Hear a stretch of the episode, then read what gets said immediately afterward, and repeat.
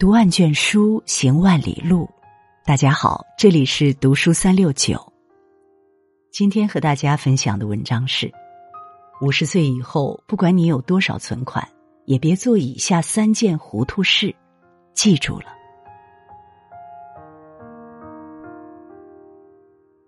《红楼梦》中有这样一副对联，惊醒无数人：身后有余忘缩手。眼前无路想回头，人这一生往往都会经历这样的时刻，不耗尽所有就想不起来趁早收手，只有走投无路才猛然发觉回头是岸。有的烂人靠得再近都看不清真面目，自己吃了亏才会知道错付了多少真心。有的深坑。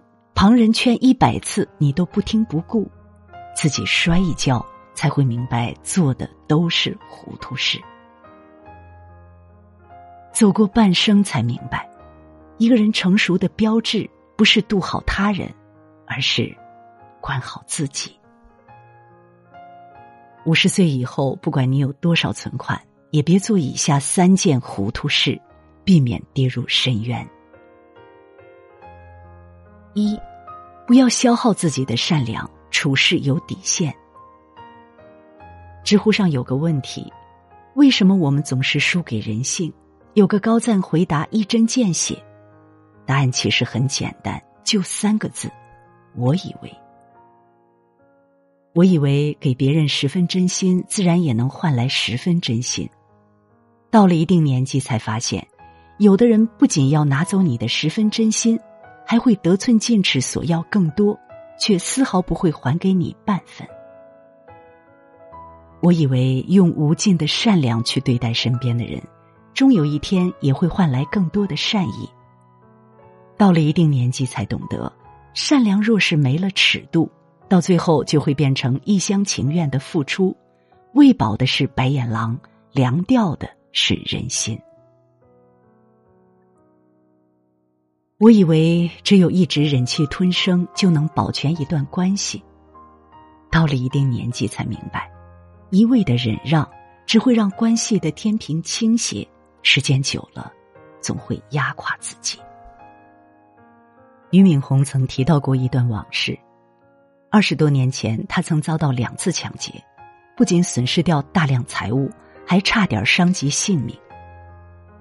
一般人经历一次这样的事，都会留下很大的心理阴影，而他的这两次噩梦之间仅仅间隔了一年。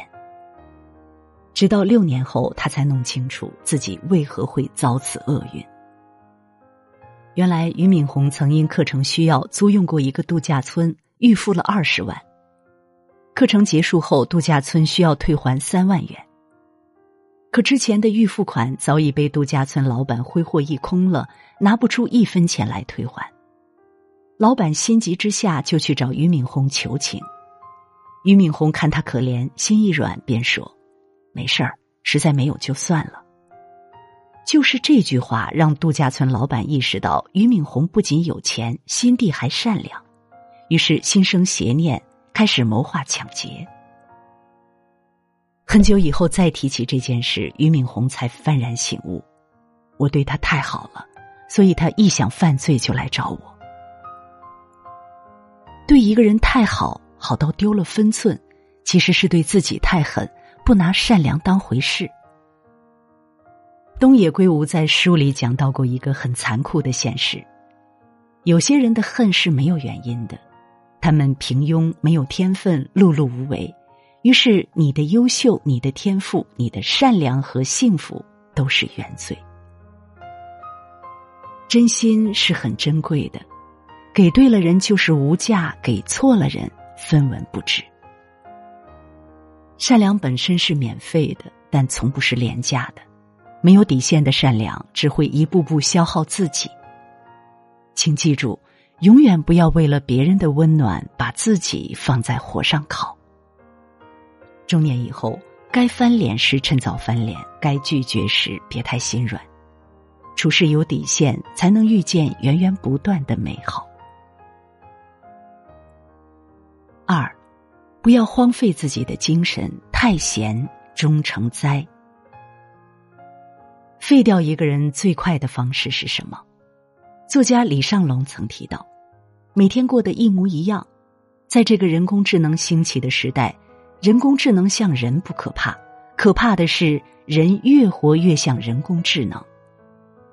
人活一辈子，最怕的不是忙碌，而是闲着。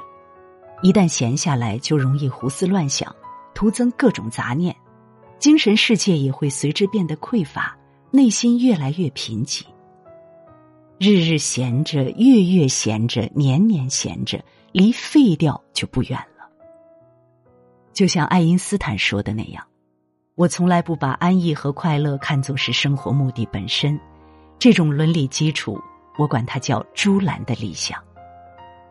常听到有人抱怨中年危机来得猝不及防，但事实上，在他到来之前，你有无数次绕开他的机会。但也许正是因为你选择了安逸，才给了他可乘之机。二零二三年一月二十七日。翻译家杨乙与世长辞，享年一百零三岁。纵观他的一生，历经无数波澜，遭遇太多坎坷，可他却从未停下脚步，把生活经营出了最精彩的模样。有人曾在跟他交谈后感慨道：“他的思维非常敏捷，而且记忆力很强，言语间中气十足，根本不像一位一百多岁的老人。”在这样的状态下，正是源自他数十年如一日忙碌的生活习惯。九十多岁时，他每晚依然会读书到深夜，即便骨折住院，他也不会让自己闲下来。刚做完手术没多久，他就在病榻上摊开稿纸，等到出院时，已完成了那篇《命中无钻石》。他的女儿在回忆起母亲时提到。母亲每天早上必读报，雷打不动。他喜欢了解各种社会新闻，晚年时又开始对理财感兴趣，不断学习新鲜事物。虽然年纪大了，但每当有人去拜访他时，他还是会用心的打扮自己，描眉毛、涂口红，用最好的状态迎接客人。最高级的活法也许正是如此，用忙碌充实自己的灵魂，丰盈内心。很喜欢石黑一雄的一句话：“年老之后，当我回顾自己的一生，看到我用毕生的精力去捕捉那个世界独特的美，我相信我会心满意足的。人活着，值得忙碌的事情很多，荒废时间偷来的闲，总有一天要变成生活的苦。与其闲下去耗尽自己的精气神，不如忙起来。”找寻生活的美好，行动起来，去运动，你去收获一个健康的身体；拿起书本去阅读，你会收获一个丰盈的灵魂；走向远方去旅行，你会收获一个开阔的视野。人生最好的状态，莫过于忙的有价值，朝夕有乐趣。三，不要透支自己的运气。修炼好德行。经典老剧《武林外传》里有个意味深长的故事：白展堂沉迷赌博，输光了所有家当。赌局的最后，老前辈断指轩辕告诉他：“赌就是赌，没有大小，因为赢了的还想赢，输了的就想翻盘。一旦赌的兴起，就什么都顾不上了。只要上了赌桌，不管赌术高低，身家大小。”不玩到倾家荡产，谁也别想收手。所以，久赌必输啊！从前不知其中深意，年龄大了才看懂。运气一旦被透支了，余下的路步步都是深坑。如果总想着投机取巧，贪图一步登天，用虚假的繁荣填补自己的欲念，最终必定会被欲望反噬。毕竟。人的好运再多，也总有用完的那天。家门口有两家水果店，其中一家刚开业时，因为优惠折扣多，吸引了很多顾客。那段时间，住在附近的人纷纷前去他们家买水果。可日子久了，那家生意却越来越冷清，就算是打折出售，购买的人也寥寥无几。与邻居闲聊时谈到此事，还笑谈会不会是风水的问题。邻居摇了摇头说：“这就叫自作孽不可活。人要是自毁口碑，再好的风水也救不了。”原来这家水果店的老板经常会在称重前以凑个整数，再多加点水果为由，趁人不注意往袋子里加快烂的果子。有时候称出的斤两还会出问题，时准时不准。他自作聪明，以为没人发现，其实早在不知不觉中失了人心。原本他的店开在更好的地理位置，但后来。邻居却更愿意多走两步去另一家买水果。《白鹿原》里，白嘉轩说过一段话，让我印象很深：人行事不在旁人知道不知道，而在自家知道不知道。自家做下好事，刻在自家心里；做下瞎事，也刻在自家心里，都抹不掉。其实天知道，地也知道，记在天上，刻在地上。也是抹不掉的。行走于世间，最高明的处事方式，不是心计过人，而是德行深厚。漫漫人生路，最高级的处事境界，不是机关算尽，而是问心无愧。人生下半场，别再透支运气，修炼好自己的德行，好运自会有他的方式降临。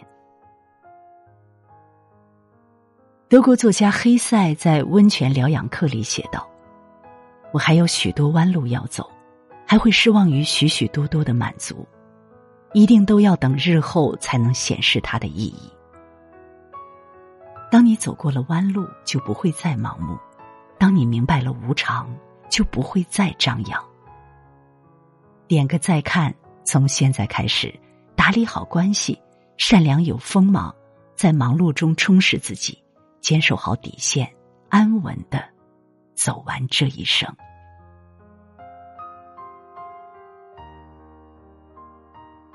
如果你喜欢读书，喜欢读书三六九，欢迎关注并转发，让我们相约读书三六九，用读书点亮你的人生。